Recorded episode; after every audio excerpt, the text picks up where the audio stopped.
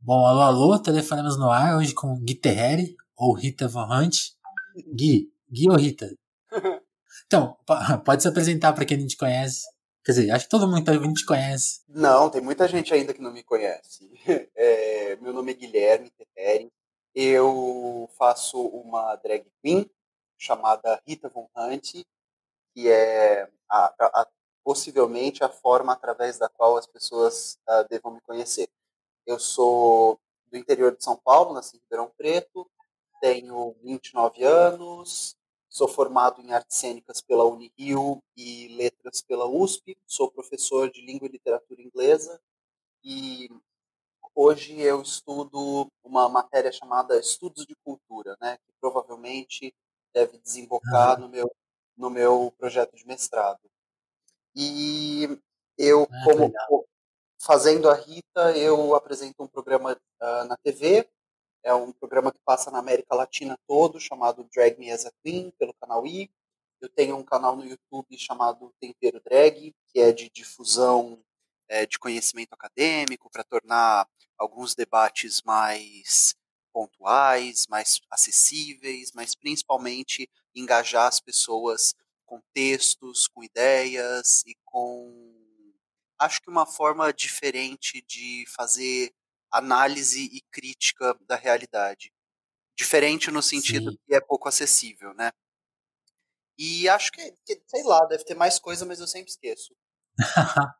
Não, sim. Eu, eu gosto quando você usa a palavra acessibilidade, porque é o que, acho que a primeira coisa que eu identifico assim, nos seus vídeos de política, especialmente, é essa acessibilidade mesmo. Você consegue resumir umas coisas muito complicadas em 5 minutos, 10 minutos.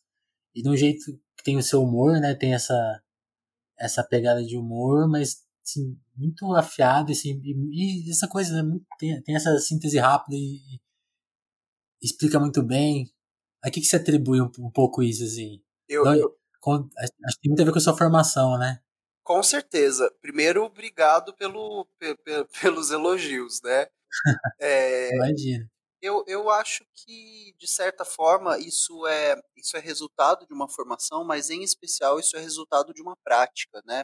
Eu, eu, comecei, uhum. a, eu comecei a dar aula muito cedo, acho que aos 14 anos de idade, ainda Caramba. É, mas eu era voluntário num, num projeto, num projeto chamado Amigos da Escola. E eu, eu gostava muito de dar aula, eu eh, sempre fui apaixonado por língua e literatura inglesa, então eu me lembro desde pequeno de eu uh, dar aula para todo mundo que, que, que, falasse qualquer coisa em inglês perto de mim. Eu falava, ah, você gosta de inglês? Escuta, você quer? E, e aí eu lembro. É, foi, foi, foi uma época muito divertida, assim, e, e foi quando eu comecei a, a desenvolver ferramentas pedagógicas, né? Foi muito através da prática. A, aos 14 eu ainda não conhecia Paulo Freire, aos 14 eu ainda não tinha estudado a Maria Montessori, então é, o Piaget, muito do, do meu método de dar aula, ele veio através de dar aula, né? Então, Sim. como eu, como eu comecei a trabalhar cedo, assim, nessa função, desempenhar essa função cedo, eu comecei a, a, adequar e perceber o que funcionava e o que não, quais eram as formas mais uh, rápidas, objetivas, práticas, de fazer com que as pessoas é, pudessem uh, acessar as ideias e, a partir daí, produzir ideias em cima da ideia, né? Eu acho que durante a vida uhum. eu trabalhei, trabalhei em muitas escolas que tinham esse foco, né, de, de fazer com que o aluno uh, refletisse sobre coisas, né? E mesmo quando a escola não tinha esse objetivo, a minha aula era só sobre isso. Então, acho que eu, eu venho praticando há muito tempo e agora tenho podido fazer essa prática para uma plataforma mais uh, abrangente. Sim. E e, e naquela, naquela fase ali, com 14 anos, você já vislumbrava, assim, virar um educador? Ou as coisas foram... Como que as coisas foram se construindo, assim? Porque à medida que você foi fazendo outros cursos, mudando de cidade, como que, como que era essa vida de jovem, assim, ainda... Quando você se descobriu educador, assim? Ah, vou Bom, começar a dar aula. Talvez... É, é engraçado pensar nisso, né? Outro dia eu tava batendo papo com um amigo, o Nico, uhum. que é um amigão meu que agora na quarentena a gente. Ele mora, sei lá, a três quadras da minha casa. E aí agora na quarentena, às vezes a gente sai, sai para andar, né? Porque ficar sozinho, preso dentro de casa, a gente fica doido. E Sim. aí a gente estava conversando sobre isso, né? Tentando lembrar uh, quando criança, o que, que a gente queria ser quando crescesse. E, e, eu acho essa pergunta muito problemática, né? O que, que você quer ser quando você crescer? Primeiro, como se você já não fosse nada, e segundo, Sim. como se a, a, profissão fosse quem você será, né? Isso é doido, é doido. E, e, e fora o prazo, né? Ó, tem até os 18 anos aí, corre. É, e, e, isso é uma grande mentira, né? Todo mundo que eu conheço, Total. assim, que, que fez essa escolha aos 18, hoje já mudou ela praticamente completamente. E aí, uhum. quando, quando eu estava tentando lembrar, eu, eu tenho essa memória muito, muito nítida de, de criança, que eu queria ser astronauta ou piloto de avião, que são clássicos para as crianças, né? Coisa simples, né? É, mas eu acho que tem a ver com liberdade, tem a ver com exploração, tem a ver com. Uh, para quem gosta de, de signo, né? Tem a ver com o elemento do ar, tem a ver com as ideias, a intelectualidade, tarará. E. É Libra, né? Eu, eu sou libriano. Você é o quê? Libra também. É por isso que eu saquei a coisa do ar por causa disso. Caramba! Ó, para os ouvintes né, que estão aí, Vinícius, uhum. Vinícius é parceiro de Dodô, que é uma amiga minha de longuíssima data. Sim. Dodô é de que signo? Ah, eu não sei, é 7 de abril, que signo que é? 7 de abril talvez seja Ares ou Touro. Eu nunca, eu não sou muito muito versado na, na signologia. eu também, né? Eu só, eu, eu, mas a coisa do Libra, eu, eu, anotei sua data, né, na minha pesquisa, que aí na hora que eu vi que era 17, eu sou dia 15, né, eu falei, ah, tem que comentar isso, que é muito perto, né. É verdade. E, e, e aí, aí, você falou do ar, é, é uma das poucas características de Libra que eu conheço. é, e, e depois, assim, eu lembro uh, essa, essa minha primeira infância, quando eu tenho, sei lá, uns 7 anos de idade, eu assisti O Exorcista, né, aquele clássico de ah. terror e tal. E aí eu lembro e... que eu fiquei obcecado com o filme. E aí o sonho da minha vida era virar um padre exorcista. E aí eu acho que eu fui nessa até uns, sei lá, 12 anos, 10, acho que uns 10, 10, 12 anos de idade e tal, quando a gente começa a, a ter um tipo de amadurecimento, né, entender o que, que significa mercado de trabalho, o que, que significa salário, etc. E aí eu rapidamente percebi que ser um padre exorcista não era para mim. E, não ia rolar. É, não ia rolar. E, e aí eu já tinha essa esse interesse, né? Sempre tive esse interesse por língua e literatura. Sempre foram as coisas uhum. que mais me interessavam. E já tinha decidido que me tornaria um professor de inglês português, que faria letras, né? É, inclusive é a formação uh, mais ou menos secundária da minha mãe, né? Minha mãe, ela fez um curso na Universidade Católica de Paris, que era, era Letras e Sociedade, que era um tipo de sociologia com literatura, né? Um tipo de literatura com sociologia. Uhum, esse curso já nem existe mais, ele foi adequado, né? Ou, ou, desmembrado em letras e sociologia. Mas enfim, que, por que, que eu estou falando isso? Estou falando porque eu já tinha muito claro que eu queria trabalhar com isso, era, era o que me dava prazer, né, das coisas que eu conhecia na vida. E a, a, fui, fui com essa ideia até os 17, quando eu estava bem na beira do vestibular, assim, o meu irmão, que é uma pessoa super diferente de mim, né, que tem um, um, um modo de ver a vida bastante diferente do meu, ele me apurrinhava dia e noite falando que eu passaria fome se eu fosse professor, de que nenhum professor ganha bem, de que o, o Brasil é um país que sucateia e desvaloriza a educação. E não que ele tivesse errado, né? Eu tenho inúmeros sim, amigos. Sim. É, inúmeros amigos professores que vivem assim, com a corda no pescoço. E, e aí eu decidi fazer uma outra escolha, né? Só que eu sou muito doido. E aí a outra escolha que eu fiz, pensando em segurança material, foi artes cênicas. e, e aí então eu fui para o Rio. Você dobrou a aposta. Oi? Dobrou a aposta, basicamente. Pois é, falei, ah, isso aqui é difícil, então vamos pro impossível. É. E aí eu me mudei para o Rio de Janeiro, fui fazer artes cênicas lá, na Unirio, que na época, né, é, nas minhas pesquisas e tal, constava como a melhor faculdade de arte cênica da América Latina. Então, uhum. o time de professores lá é muito, muito, muito é, conceituado. Uh, Para você ter uma ideia, você sabe quem é Bárbara Eliodora? Sim, a crítica né, de teatro. Exato. A maior crítica de teatro brasileira, né? Exato. Não, não vou dizer a maior, porque a gente teve é, muitos críticos de teatro fundamentais e fenomenais brasileiros. Mas a Bárbara Eliodora Sim. chegou a ser a maior autoridade, ou, ou melhor, né, a, a maior especialista em Shakespeare fora da Inglaterra. Sim. E, e ela dava aula na Unirio. Eu não cheguei a ter aula com ela. Quando eu, eu fui para a Unirio, ela já havia se aposentado, já era professora aposentada. Mas uh, é só para deixar a galera que está ouvindo é, com, uma, uma imagem do que, que a Unirio significa, né?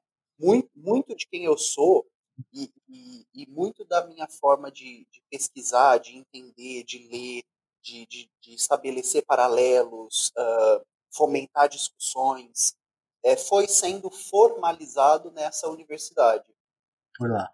É. Uhum. E aí, quando eu, eu vim para São Paulo em 2011, e em 2013 eu estava fazendo letras na USP. Entendi. A pergunta era essa? Não, né? A pergunta era o que, que eu queria ser. Não, é, mas, mas a, gente tá, gente tá, gente tá nesse caminho, a gente tá indo na, pela sua vida meio que baseado nessa pergunta. Porque aí você tá descrevendo, né? Você foi estudar, você foi pro Rio, você foi para São Paulo. Aliás, até mais do que a formação, tem uma, uma curiosidade que eu tenho, assim, por você ter morado em várias cidades, longe da família, assim. Como que era um pouco até a sua vida, assim, em comparação ao que é isso, assim, você, como você lidava, assim, com solidão, com ficar longe da, da sua mãe, da sua avó, do seu irmão também, né? Eu. Como que é, como era a sua vida e a formação dos seus amigos, assim, nesse período? Até porque, como você falou, né, você ficou distante de alguns, de, de, alguns amigos da época da escola? Como que era a sua vida, assim, a vida pessoal nessa Nossa, época? Eu, eu talvez tenha pego uma coisa muito forte, libriana, apesar de não acreditar em signo. Uhum. Todo mundo fala que Libra tem uma, uma, um traquejo, é o melhor traquejo social do zodíaco, né?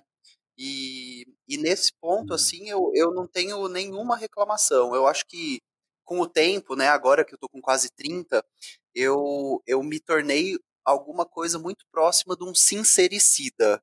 Então eu tenho que tomar muito cuidado com a minha sinceridade, porque é, eu, eu falo coisas que não, não deveriam ser ditas, assim, e não percebo que estou falando elas.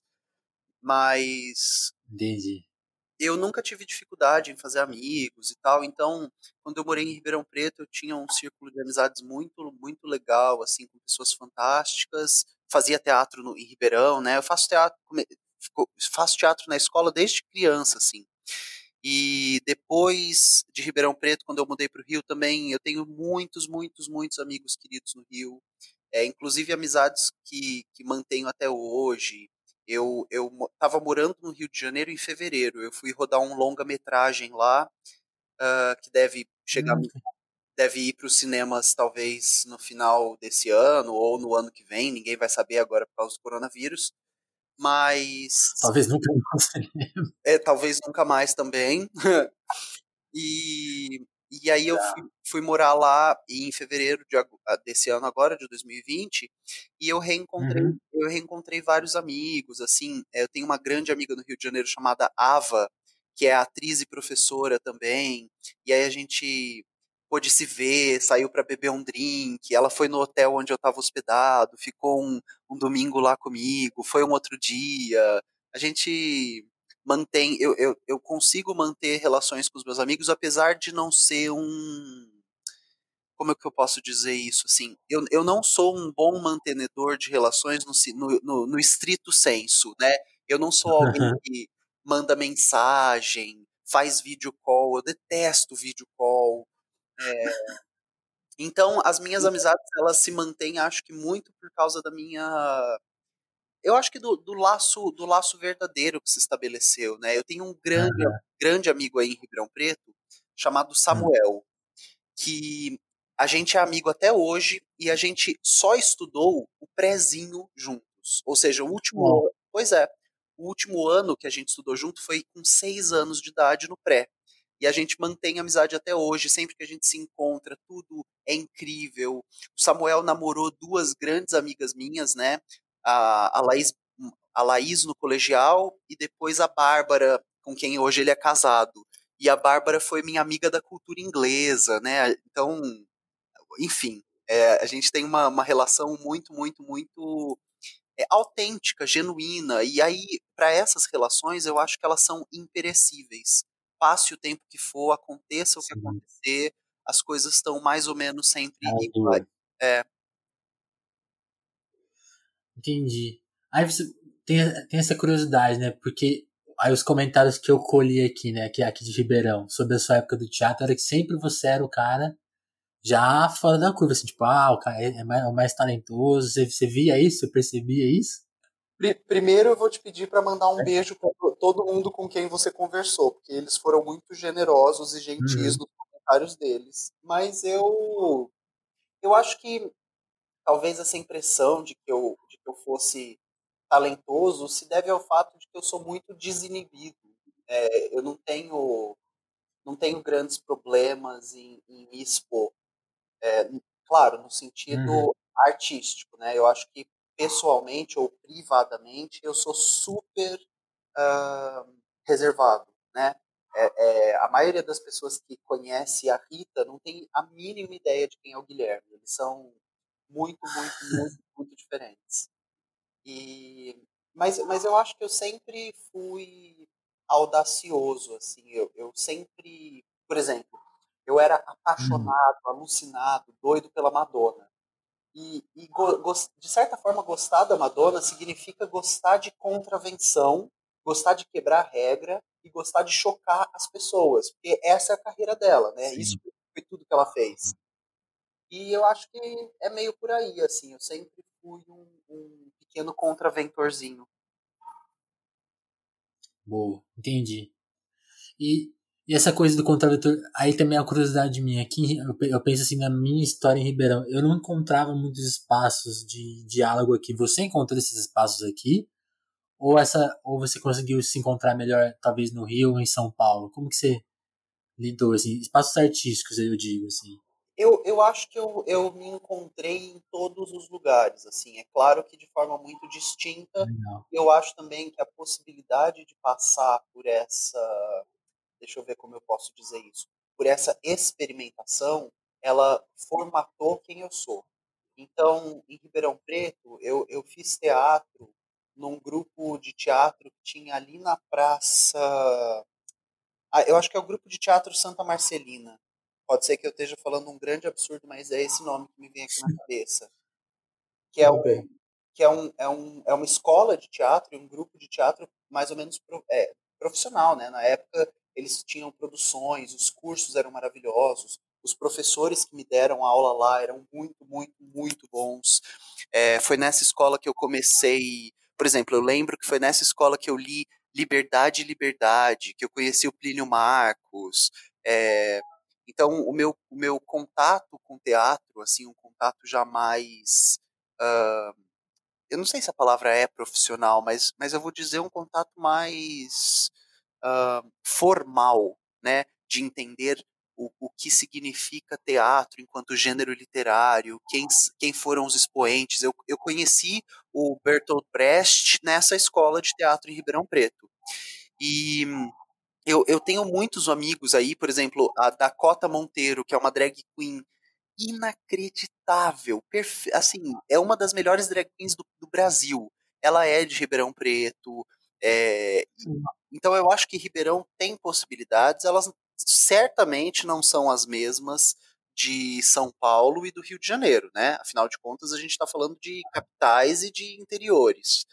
Mas é, Ribeirão me propiciou, me proporcionou um tipo de formação e um tipo de exercício, um tipo de encontro muito, muito, muito frutífero, né? Entendi, que legal. Então vamos falar da, da Rita, porque a gente falou um pouco da sua formação até agora e não falou nada da Rita. Quando que ela entra na sua vida, né? É no, é no carnaval, né? É, eu comecei a fazer drag em fevereiro de 2000. Agora eu nunca lembro se. É, eu, foi do, fevereiro de 2013, lembrei. Eu ia falar, não lembrava se era. 2013? É. Então faz sete anos, né, que eu tô fazendo isso. E, e é muito doido, porque ao mesmo tempo que eu olho para essa primeira montação no carnaval, para mim parece que foi ontem. Eu, eu tenho uma memória muito nítida de, de como tudo começou.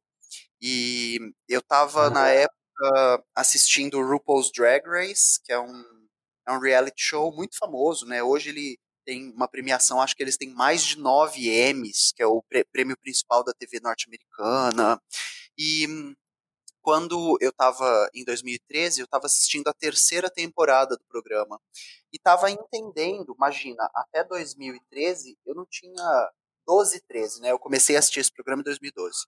É, eu não tinha a menor ideia uhum. do, que, do que significava drag queen. A, a, a, única imagem que eu tinha na cabeça era Priscila, a rainha do deserto, e aquele para Wong Fu, obrigado, sabe? Obrigado por tudo. É, Aí eu sempre esqueço o nome da atriz, é Julie, Julie Newman, eu acho que é, que é o nome do, do título. E, e olha que engraçado, né, de co como a gente é culturalmente colonizado. As únicas duas referências que eu tinha de, de drag queen não eram brasileiras, né? Não só não eram brasileiras, como eram anglófanas. Era uma australiana e uma norte-americana, né? Que, que chegaram até mim através da indústria da cultura. E esses dois filmes, eles, assim, eles não têm a mínima ideia do que, exatamente do que é drag queen, né? Porque os dois uhum. filmes fazem, fazem uma construção, assim, que, que tá tratando sobre outras coisas. A drag queen é só um pano de fundo nessas duas obras. Uh, por exemplo, é, tanto no, no, no Para Wong Fu isso é mais salientado, assim. Elas vivem montadas elas viajam os Estados Unidos montadas e tal. E nenhuma drag faz isso, né? É, se montar é só pro palco. Então, eu, eu, eu fui descobrir de novo o que era drag queen através do RuPaul e foi aí que eu comecei a, a me interessar pelo Brasil, né? E assim, é, a produção drag queen brasileira, ela é não, que, que cena que o Brasil tem, né? Hum, mas a produção drag queen brasileira ela é muito específica. Então, por exemplo, quem não conhece, eu deixo aqui a, a fortíssima recomendação de correr atrás do Divinas Divas, o documentário da Leandra Leal, de 2016. Uhum. É, o Divinas Divas vai, vai acompanhar é, aos 70, né, com, as, com essas Divinas Divas já tendo 70 anos de idade, quem elas eram nos anos 60. E aí vai contar um pouco da história do movimento drag queen, transformista e travesti brasileiro lá dos anos 60, no Rio de Janeiro, no Teatro Rival, no SBT, eh, em São Paulo.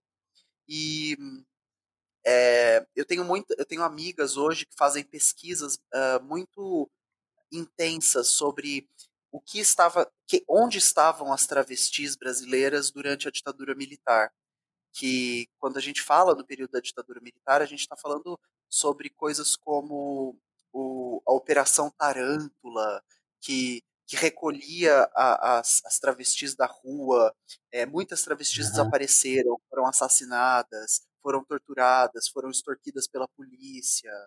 É, no Divinas Divas, inclusive, tem um pedaço, acho que elas estão em 68 ou 69, que ela, então pós aí 5, e elas começam a contar, né, como eram as proibições, que elas não podiam é, andar de uma casa noturna até a próxima, que elas tinham que se desmontar, que os shows que aconteciam no Teatro Rival, é, nos teatros tradicionais do Rio de Janeiro, esses shows aconteciam assim, é, com, com alvará da polícia, é, ninguém poderia dar entrevista, ninguém poderia aparecer na TV, ninguém. Então era, era muitas sanções que de certa forma uhum.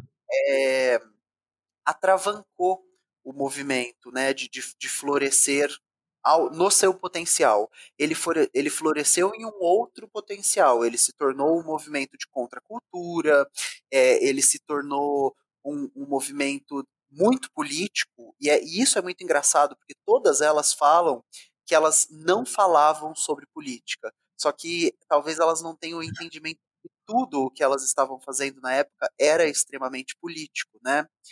Extremamente uh, político. Extremamente político. Então eu comecei a fazer minha drag por uma via é, da indústria da cultura, né, da, da TV e do cinema norte-americano e australiano, e depois eu fui aos poucos descobrindo quem era a minha drag para além do que a indústria de cultura esperava dela. Sim. Porque uma, uma coisa que eu tava pensando assim da nossa geração, não, não a geração que viu o RuPaul já, mas quando a gente era criança, por exemplo, que a gente via, sei lá, o Jorge Lafon na TV, que a gente não tinha né, nenhuma dimensão de dessas questões políticas. Né? A, a imagem que tinha na TV era muito. É, era, era só uma, era uma coisa muito plastificada, né? Tipo assim, só tinha aquele plano ali do humor, e era humor muito agressivo, né? Não era, era aquele famoso não, não rindo com, rindo de, né? Exato. Como que você tinha, tinha essa perspectiva né, quando você era criança? É, que, é um pouco que você contou, né? Você foi pegando aos poucos, então, a, a parte mais política da coisa, né? Sem sombra de dúvida. É, a minha visão a, anterior ao, ao, seriado, eu tinha até um pouco de, de medo, né? Então, eu uhum. na, na minha cabeça não estava, por exemplo, Jorge Lafon, a Vera Verão, a Isabelita dos Patins, era uma coisa. E aí existia uma outra coisa que era uh, drag queen. Eu não, eu não ligava as duas coisas. Eu lembro, e, e olha que eu já, já era um, um, homem adulto, já tinha 21, 22. Eu estava uma vez em Ribeirão uhum. Preto, eu estava uma vez em Ribeirão Preto numa, numa boate gay, não lembro o nome dela, acho que talvez ela nem exista mais. E, e uma drag veio falar com, com o nosso grupo de amigos, assim. E eu lembro que eu fiquei, eu congelei, assim, de medo, de, de não saber o que estava acontecendo, quem era aquela pessoa. Porque, quem é essa pessoa? É, e por, porque ela estava desse jeito, e o que estava. E, e foi, foi um choque, assim, muito, muito nítido.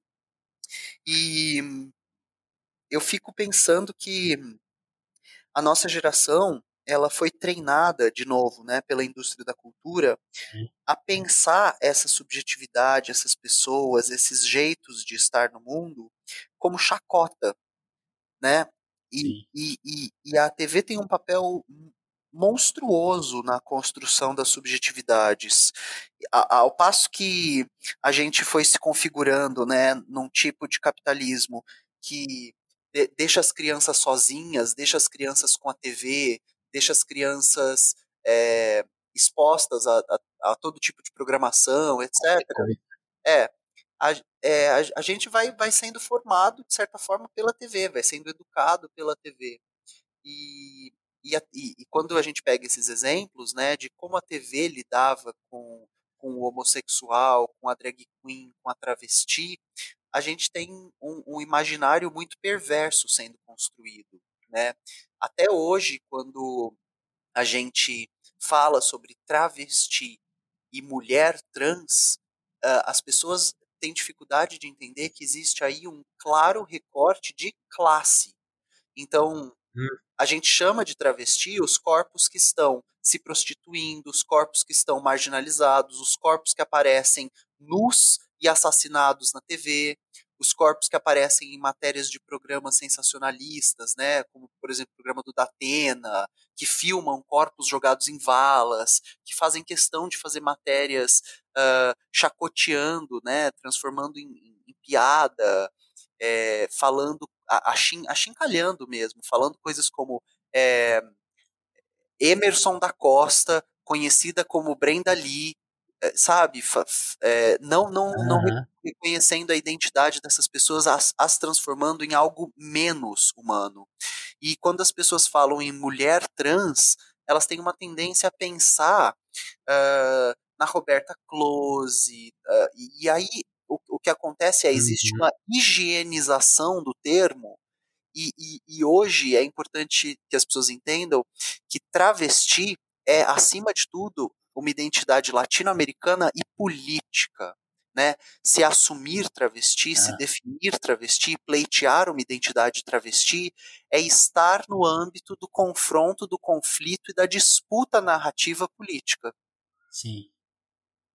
É, tanto que a, a, visão que muita gente deve ter é justamente essa que você falou, né? Dos programas policiais, aquelas, aquelas, aquelas cenas que viram meme, né? Uhum. É, é uma visão empobrecida que o, acho que o RuPaul ajudou a subverter um pouco. E aí, quando a gente, por exemplo, vê o seu trabalho, aí já é uma linha de frente mesmo, né? Tipo assim, que é a drag que fala de política, por exemplo. Quando você mudou essa chavinha no seu canal, assim, como que você chegou nesse, nesse ponto? Assim, como, como você até mesmo pessoalmente foi se sentindo mais livre para tipo, ah, eu posso falar do que eu quiser, porque sabe, você, você tinha, você tinha alguma, em algum momento você teve alguma prisão porque a gente tá falando né, de toda essa construção muito pesada que a gente recebe, pra gente se libertar também é difícil, né?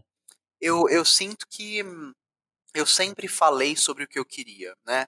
Então, uhum. quando, quando as pessoas acessam, por exemplo, o, os vídeos mais antigos do Tempero Drag, quando o canal era um canal de culinária vegana, eu, eu tô a todo tempo, né? Batendo papo, entrevistando a convidada que está lá comigo, fazendo um prato de culinária vegana e fazendo humor em cima de questões sociais, né? Para mim, humor tem muito do Freud e muito do Gil Vicente. Então, o, o Freud lá já no finalzinho da obra dele, ele quer dizer, acho que não é no finalzinho da obra dele. O, o, Freud vai, vai falar um pouco sobre os conceitos de humor, de xiste, de ato falho. E, e, e ao fala, uhum. falar sobre essas coisas, o Freud tem até uma frase que é alguma coisa como é, o humor ele, ele revela muitas coisas, mas ele foi, foi, objeto, foi objeto de poucos estudos. E, e, o Gil Vicente ele tem essa frase com a qual ele abria a maioria das peças dele. Então, quando você vai atrás da, dos escritos tal, tem, tem mu uhum. muitas peças dele que começam com rident castigat mores, que é uma, uma frase em latim para através do riso, através do humor, você critica os costumes. Então, a, a, uhum. minha perspectiva humorística sempre foi essa, né? Eu gostava muito do humor do Jô Soares, eu gostava muito do humor do, uhum. do Chico Anísio, e, e, e eram humores 100% políticos. Então, é, nunca houve uma, uma virada de chave no sentido de que a política não fazia parte do meu fazer. O que acontece é que à medida que eu percebo que, que eu estou ganhando espaço, plataforma, e à medida que eu percebo também que coisas que eu acredito que são é, do senso comum, na verdade não são do senso comum, na verdade são pouquíssimas. É, estão bem longe, né? Exato, estão bem longe do senso comum. A partir daí eu começo a, a parar de cozinhar comida vegana, porque se a gente parar para pensar, veganismo também é política, né? Ve Total, é. Veganismo é um. Quem, quem acha que veganismo é uma dieta não entendeu o que o veganismo é. Então, quando a gente para, sai, sai da pauta vegana para tratar única e exclusivamente, assim, no pano de frente sobre a pauta da educação, é, eu acho que não é exatamente uma virada de chave interna, mas é uma virada de chave externa. Assim, é, o, o Brasil mudou muito de lá para cá. E aí eu estou assumindo um papel de responsabilidade. Eu estou chamando para mim uma responsabilidade que eu posso ter como artista, como, hum. como comunicador, mas acima de tudo como uma pessoa que, que aparece, né? Uma pessoa que as pessoas assistem e ouvem. Então eu fico tristíssimo de ver é, o tipo de celebridade que é produzida no Brasil, né? Eu fico tristíssimo de perceber qual é o tipo de personalidade cultuada no Brasil. Eu fico tristíssimo de ver é, Gabrielas é, é Pugliese o nome dela? É. Que aqui a primeira vítima do Covid. Sei lá o que que ela é. Eu sei que eu fico triste de ver essa, essa futilidade, esse lugar do vazio, é, de, de, que nada não, ali. Não. É que É que você falou dela e eu lembrei que ela fez um post que ficou muito famoso agora na época do corona, porque ela foi uma das primeiras brasileiras que pegou famosas, né? Hum. E aí, quando ela se recuperou, ela fez um, um post, assim, acho que no Instagram, falando, tipo, ah, olha como essa doença está. Como que é? É meio que equalizando o mundo, sabe? Nossa. É uma doença que vai. O mundo vai parar de. Sabe aquela visão bem. Alice. É. Eu, eu tive acesso a essa fala dela através da Janaísa Viscardi, que é uma professora da Unicamp, que tem um canal no YouTube chamado Jana Viscardi, hum. que é o nome dela, onde ela. Ah, conheço. É maravilhoso, é maravilhoso. E ela faz análise do discurso. Então, ela gravou um vídeo sobre essa declaração da Pugliese. E aí, eu acho muito triste, assim, o, o tipo de, de, de personalidade ah. cultuada no Brasil, né? E aí isso vale para Pugliese e isso vale para Inês Brasil, que são uhum. praticamente, né, dois polos opostos de um, de um sistema, né? Mas então eu, eu falei, bom, já que eu tô é, tendo acesso às pessoas e que as pessoas estão tendo acesso a mim, deixa que eu faça alguma coisa válida com essa exposição. Entendi. É, não, eu gostei muito dessa explicação, porque eu acho que talvez tenha até me expressado mal. E, assim, agora também estou entendendo melhor a questão, mas acho que, que talvez que eu tenha falado de virada, aí que também é que você falou, né? Tudo ali já era política. Então, o veganismo já era muito forte, né? Tem essa essa parte política do veganismo que é fundamental, né? Derrubar uma indústria, uma puta indústria, né? Basicamente. É, a maior delas. E aí, é, então, e aí eu acho que talvez, talvez que eu tenha entendido como uma virada é, sei lá, talvez começar, por exemplo, a falar de marxismo ou porque aí tem essa coisa, tem uma coisa que você até fala, né? Tem uma hora no seu canal que você fala, agora vamos falar de Marx, mas antes que você comece a revirar o estômago, calma. E tem essa coisa, né, do, de, desse, justamente, tentar falando, a gente tá falando de toda essa padronização, alguns pensadores de esquerda, especialmente, são muito, é, tem, já estão muito, como que é? Como que fala, assim, tá, na mente dos seres comuns estão completamente detur, deturpados, né? Sim, sim. E você tem, acho que talvez você começa a falar mais deles de uma, de uma forma muito clara, né? É isso que eu tava te elogiando no começo. Então acho que talvez tenha tido essa virada de falar mais desses assuntos sem medo de dar, dar os nomes, sem de perder público. Ah, não, lá, sabe, virar, virar esquerdista da, e as pessoas pararem de seguir só por causa disso, sabe? Ah, sim, mas eu, eu, nunca, eu nunca estive, não estou e acredito que eu nunca estarei preocupado com isso, assim. É, uhum. é, e, e, talvez isso, isso seja uma realidade para mim, porque, um, eu sou um homem gay, né? Apesar de hoje uhum. já, não, já, já tá cagando para essas, essas é, definições. É, na verdade, eu acho que o, o debate ele é muito mais profundo do que isso, né? De que a gente acreditar é, em homem e mulher como como uma caixinha fechada, isso é uma burrice sem fim.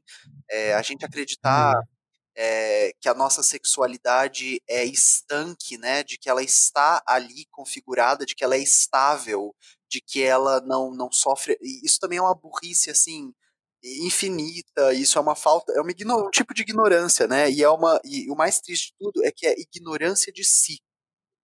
É, pensar que a nossa sexualidade é monolítica é, é, também é uma grande burrice. Mas por que, que eu estou falando isso? Porque eu, eu nunca estive preocupado uh, com o reconhecimento no sentido de ah, eu vou ou não ser aceito. E talvez um pouco também por causa dessas figuras que me inspiraram, né? É, gente, a Madonna nos anos 80 estava se masturbando com um crucifixo.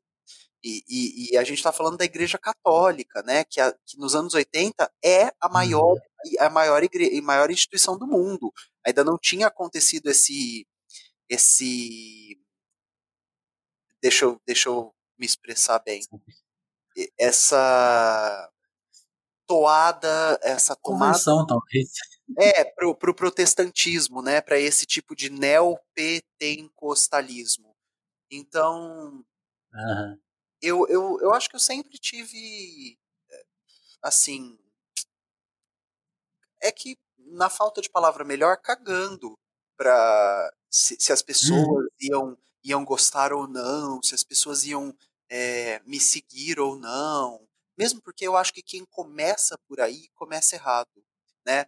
A gente tem que estar tá preocupado, Sim. a gente tem que estar tá preocupado em desenvolver uma coisa e não com qual será a crítica alheia dessa coisa, né? Mas eu estou falando sobre arte. Desenvolver um trabalho artístico é, é está, está prévio à, à preocupação de expô-lo, né? Então, as, as, as obras de arte mais importantes do mundo, muitas vezes elas têm impactos extremamente negativos com a crítica e com o público. E aí, depois de 10, 20, 30, 40 anos, um século, as pessoas vão reconhecer a genialidade e a importância daquela obra. Uh, é, é um pouco o papel do artista cagar para o público. Uhum. Sim, total. E aí, é isso que eu tava tentando tratar desse assunto de uma forma que, pelo menos assim, sei lá, é, é engraçado, porque a gente, ao mesmo tempo que você foi, seu canal vai mudando, eu mesmo, eu mesmo também fui mudando muito nesses acho que dois últimos anos, assim, as minhas visões, fui ficando cada vez mais radical, acho. Ah. E, e, e, e, lendo mais, perdendo todos os preconceitos com mesmo Marx, começando a ler de fato, talvez, né? Uhum.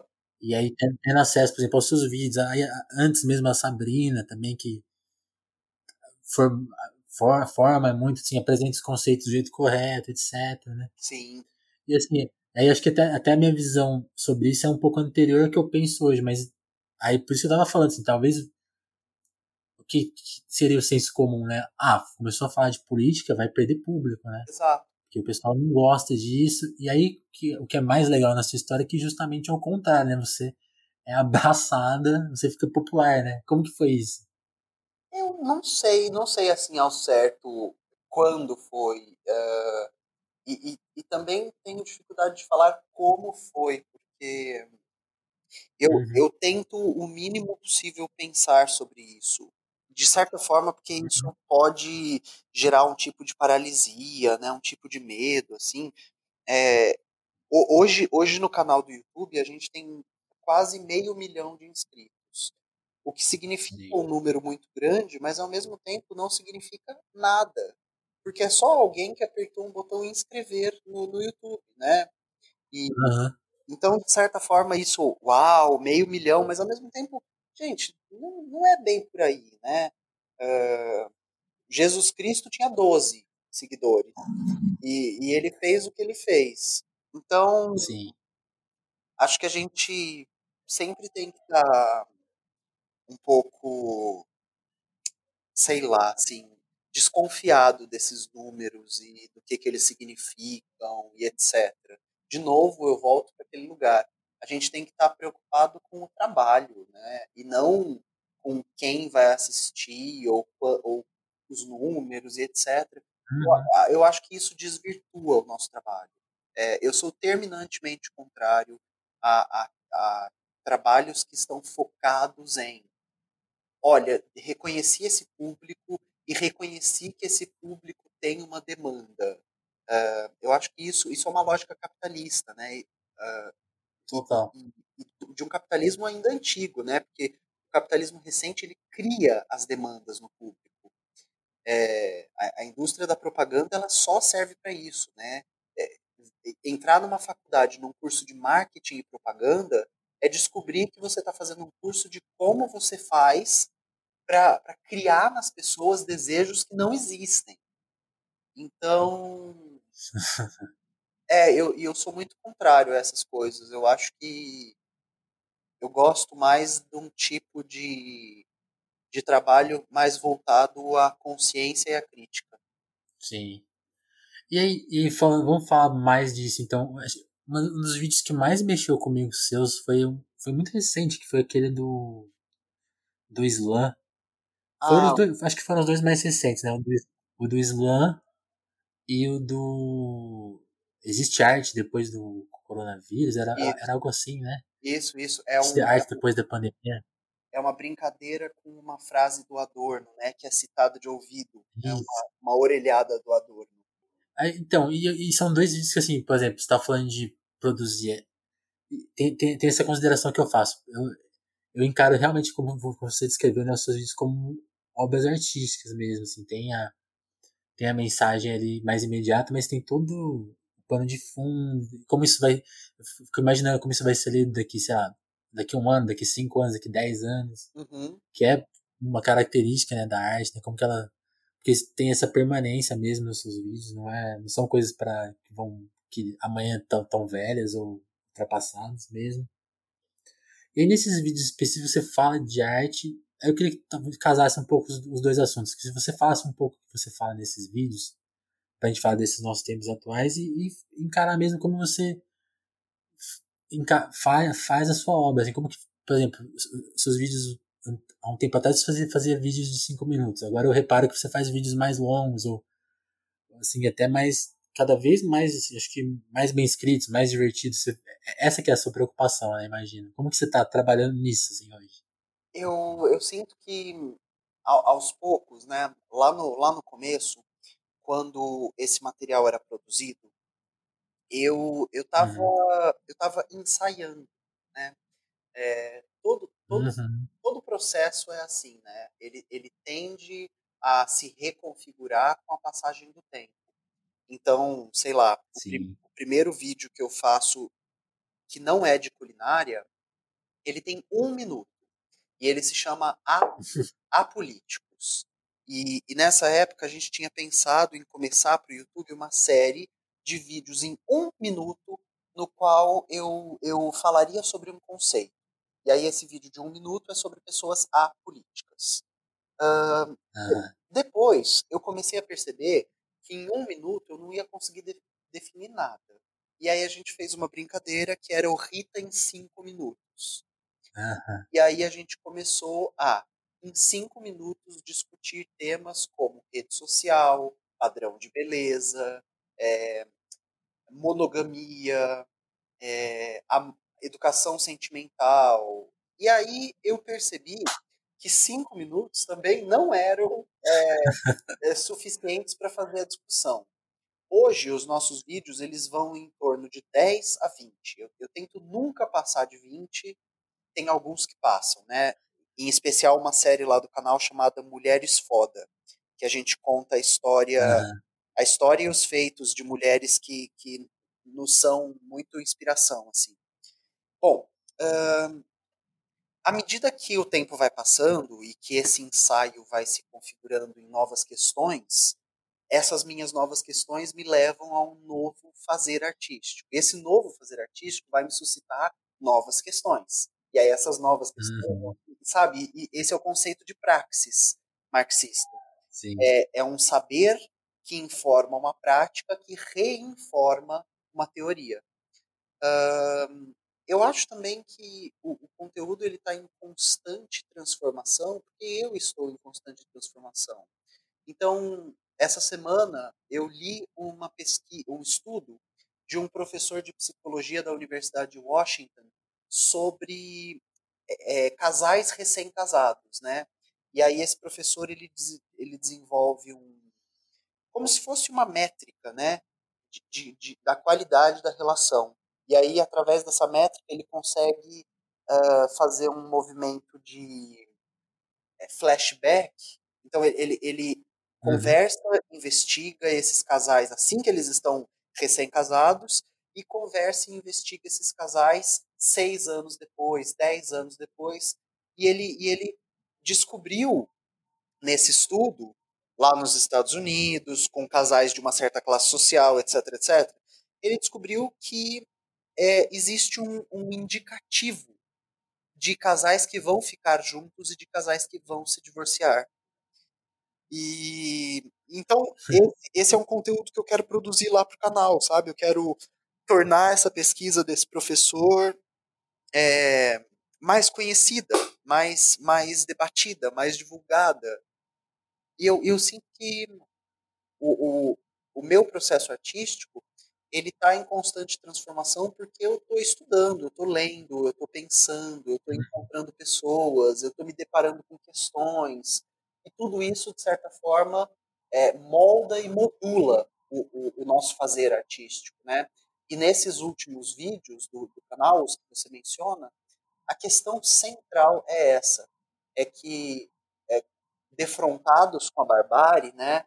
Então, defrontados com um, um setor da burguesia que fala é, que a economia não pode parar, o que, que são 7 mil mortos, que a, a, doença só afeta velhinhos, então por que fechar escolas? Então, de, deparado com é, e, e, e esses conceitos de barbárie, né, esses conceitos de isso aqui não é civilização, né, isso aqui é um, é um na verdade, é, é a faceta negativa da civilização. A civilização gerou, gerou esse, esses monstros. Então, defrontado com isso, uma, uma resposta do senso comum é de que o artista para, né? Porque a gente acredita que o artista se alimenta da beleza, o artista se alimenta da harmonia, o artista se alimenta da paz, que de certa forma é verdade, né? Quando a gente pega uh, a história dos movimentos artísticos, eles sempre florescem em momentos de não guerra, né? Então, uhum. o, o, o, trovadorismo vai acontecer numa época em que é, o sul da França não está sendo assolado por guerras. Uh, enfim, estou dando esse exemplo para falar. Ao mesmo tempo que isso é verdade, o oposto também é verdade, né? Então, se a gente pensar no Japão, depois da Segunda Guerra Mundial, depois que o Japão foi bombardeado com duas ogivas nucleares, depois que o Japão foi destruído pela anti-rosa, né, que o, que o Ney Mato Grosso vai chamar de a, a rosa atômica, é, depois que, que, o Japão é destruído por essas duas bombas e que a gente se depara com, com a antítese da civilização, os artistas japoneses produzem uma coisa chamada a dança Butô. E, e quem não conhece, assim, vai para o YouTube, corre para o Google, tenta assistir uma performance de dança Butô. E, e, é muito difícil assistir sem chorar. Eu, eu nunca consegui nenhuma performance. Eu sempre choro, eu uhum. sempre, é, eu sempre fico mal, porque me toca num lugar muito muito sensível assim de, de... Eu, eu tenho muita tristeza em reconhecer o que existe de não humano no ser humano e essa dança é uhum. essa dança é só sobre isso e quem produziu essa Sim. dança produziu essa dança alimentado pelos horrores da Segunda Guerra Mundial então, esses dois vídeos que estão lá no canal, eles são um pouco sobre a importância do artista entender que os momentos de desfacelamento do tecido social são os momentos mais urgentes de trabalho artístico. Porque é nesses momentos de desfacelamento do, das ilusões, do tecido social, que o artista consegue lançar um olhar e, e, e configurar esse olhar numa, numa forma artística que, que vai ser um, um, um epíteto, né? vai ser uma, uma constituição, vai ser um, uma cristalização da subjetividade daquele tempo. Sim. Não, e, e, uma coisa que eu, que eu, que eu gostei no seu vídeo é que você lembrou quando você falou assim, ah, quer pensar num caso brasileiro, os racionais, né? Sim. Aí aqui no Telefonema você tem um episódio, a gente tem um a gente tem um episódio de duas horas, para quem ficar curioso em, em, em, saber dessa perspectiva dos Racionais. Tem um episódio de duas horas que eu trouxe o Amaury Gonzo. O Amaury ele tem uma teoria que ele fala que o, que o Mano Brown merece o prêmio Nobel de Literatura pela, pela obra, por, de, pelo relato, né? Do que, que é o Brasil Sim. neoliberal, né? O que é o Brasil da virada dos anos 90 até agora, né? Esse desfacelamento mais urgente, né? A situação foi ficando cada vez mais precária, né? E eu, eu e acho. Aí tá tudo, tá tudo na obra deles. É, eu acho que a gente tem que ter uma, um, uma, um ouvido aberto, em especial, para todo mundo que está na terceira margem do rio. Aqui para falar um pouco do, do Guimarães Rosa. É, uhum. quando, quando a gente entende que a gente vive uma estrutura social que cria centro e periferia, que cria é, hegemonia e, e, e, e, colônia, que cria opressor e oprimido, etc., a gente uh, também precisa entender se o, se o discurso que tem chegado até nós, se a narrativa que chega até nós, está sendo produzida pelo vencedor ou pelo vencido, né?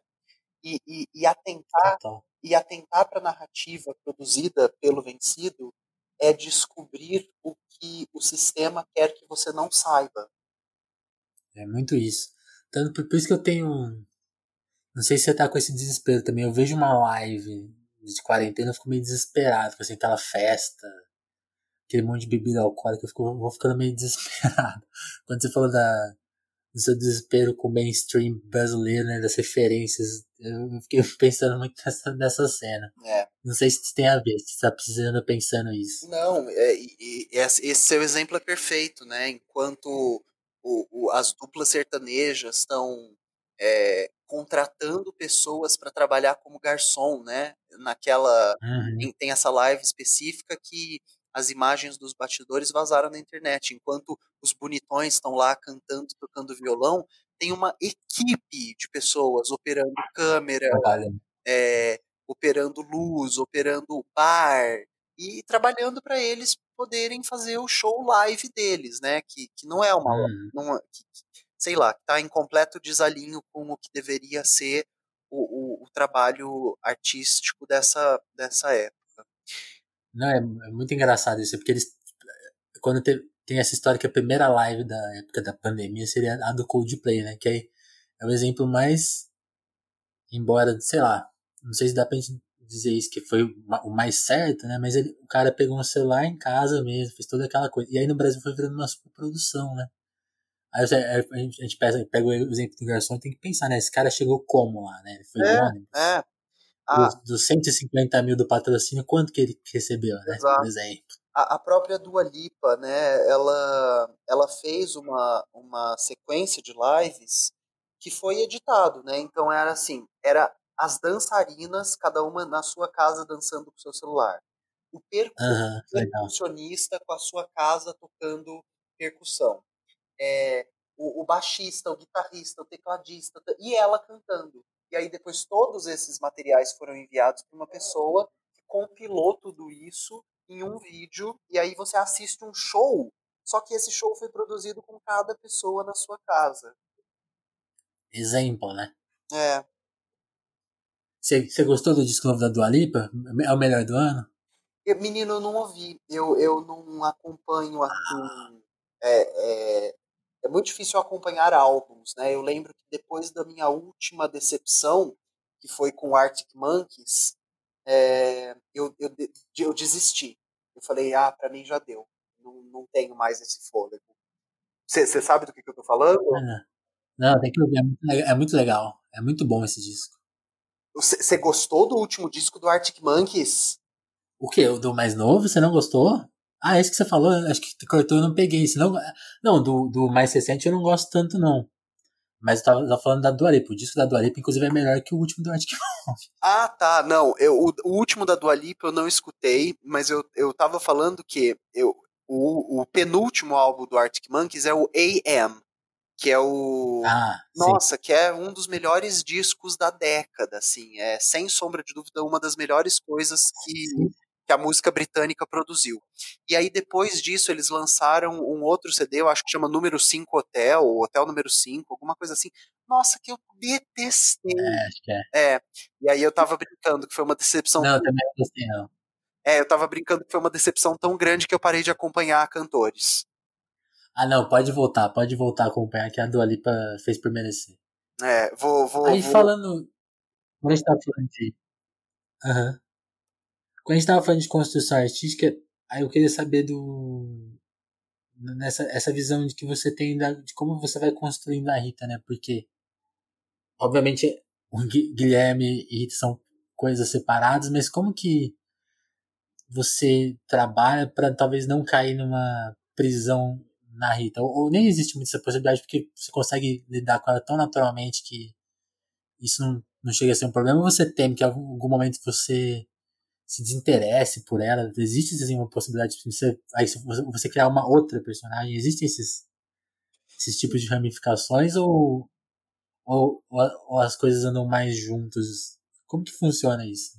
eu acho que quem faz uma drag não consegue fazer outra drag, né? A gente faz uma única. É, é como palhaço, né?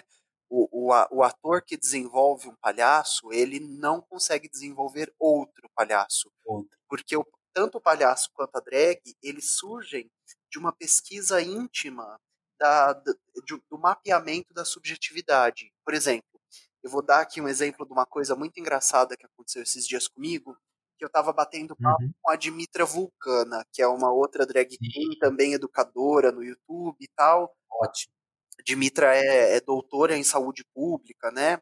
E a, a gente estava batendo papo, assim, e aí ela estava me contando, eu acho que eu, eu perguntei para ela quais eram as séries de, de TV preferida, preferidas dela. E aí ela me contou, uhum. era, ela me contou que eram todas de, de sci-fi, assim, de science fiction. E eram é, Star Trek, Star Trek, uh, Doctor Who, uh, ah, mais uma de, desse, desses galera que atira laser. É. E aí, e aí eu falei, bicha, o jeito que você maquia seu olho é completamente Star Trek. E aí a gente começou a rir porque o, o, o jeito que ela faz a maquiagem dela é super futurista alienígena. E aí eu falei, eu falei, caralho, tem tudo a ver com o que você gosta, tem tudo. E, e aí nesse dia. Te desvendei. Perdão? Você desvendou ela. É, não, eu acho que ela, ela já sabia, eu que, eu que era doido de não saber. E aí eu comecei, a, uhum. eu comecei a perceber que a Rita, ela é também muito disso, assim, a Rita tem muito do Las Chicas del Cable, a Rita tem muito do Downton Abbey, a Rita tem muito do, como é que é, Mad Men, que são que são assuntos e séries que me interessam muito, assim, né? E, e de certo, uhum. Eu, sou, eu sou apaixonado por essa, essa época do mundo, eu sou apaixonado por essa estética, eu sou apaixonado por esses assuntos, e isso reflete na drag. Então, eu acho muito difícil que apareça outra coisa, porque essa, essa drag não é outra coisa no sentido de que ela não é outra pessoa, né? É, uhum. ela, ela é um lado meu que não é o lado que normalmente eu expresso na minha vida cotidiana. Ele é o meu lado artístico. Sim. E, e, e de certa forma andam mais, muito juntos, né? Não tem como. Sim, eles são indissociáveis, né? É, são indissociáveis, é. Porque aí, aí a gente queria. Não queria ultrapassar muito a uma hora, a gente já passou, mas aí eu queria fazer uma pergunta que até a Dodô que levantou. Falei pra ela, ah, faz uma pergunta. O que você quer saber, né? E aí ela mandou aqui assim que quando que você começou a ler, por exemplo, o Marx, e eu tenho a curiosidade do Adorno, que eu queria saber mais do Adorno, que eu nunca li, e até te perguntar por onde começa a ler. E aí eu queria saber, a gente falou muito da sua construção, né, tanto artística quanto intelectual, mas desses dois autores, quando que eles entraram especificamente na sua vida e tá. que obras, assim, né, tipo, ah, que livro que você leu, eu falei, caralho, Bom, pensei meu... tudo errado até, até agora, né, esses momentos? O meu primeiro contato com, a, com um texto é, marxiano, né? Então, marxista é a teoria, é. a teoria que vai surgir no mundo pós o desenvolvimento de um método de análise do mundo que o Marx e o Engels desenvolvem.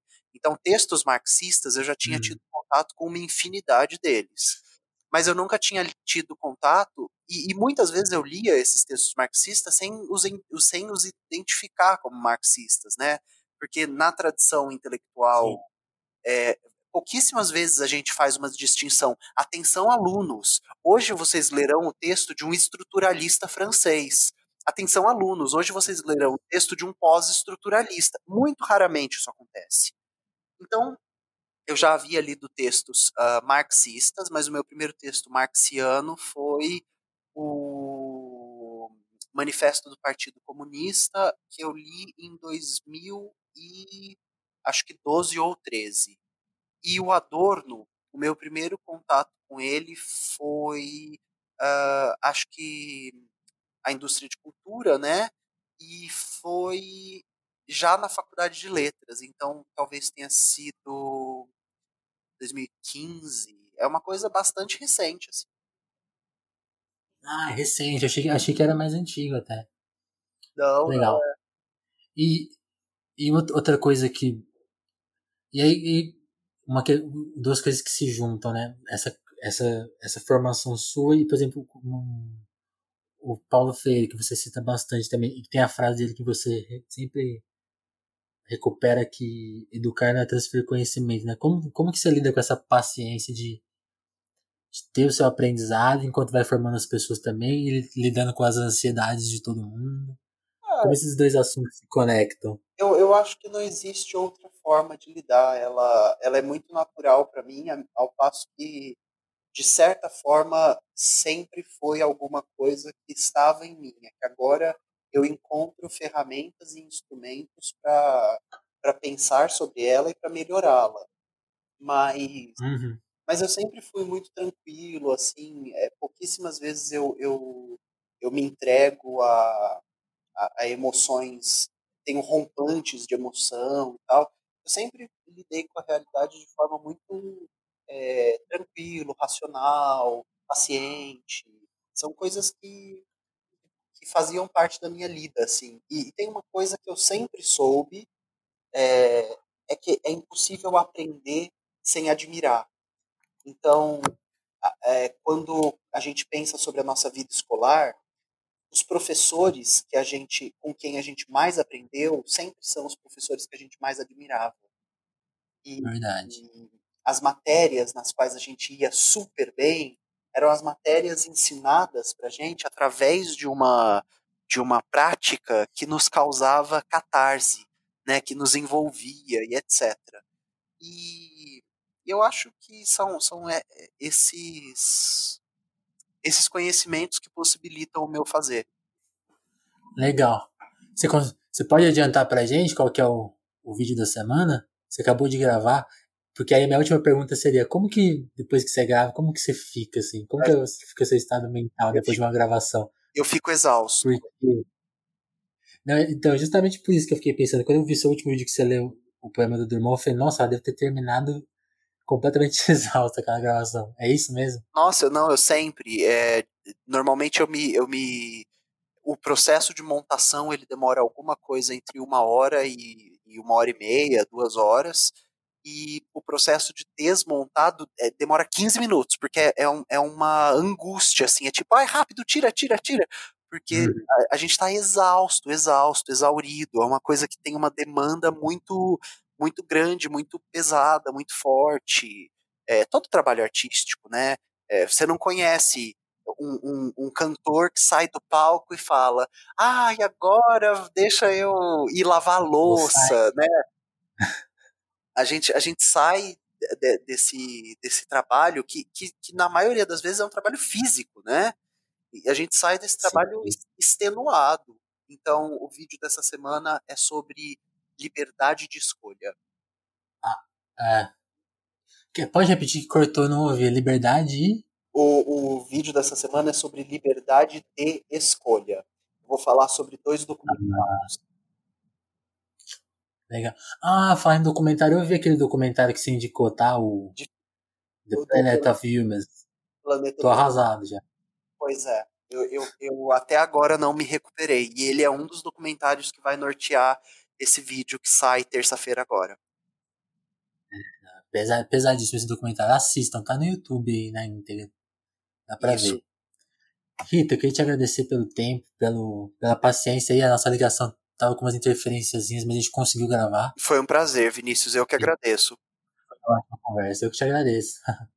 então é isso, um abraço, até mais então. Gui, Gui Rita. Valeu. muito, muito obrigado. É, te desejo muita força, sorte e, e inspiração nesse seu processo, nesse seu projeto e nesse seu produto. Até uma próxima. Valeu. Até, a gente conversa mais em breve, então. Tá Valeu. certo. Um abraço.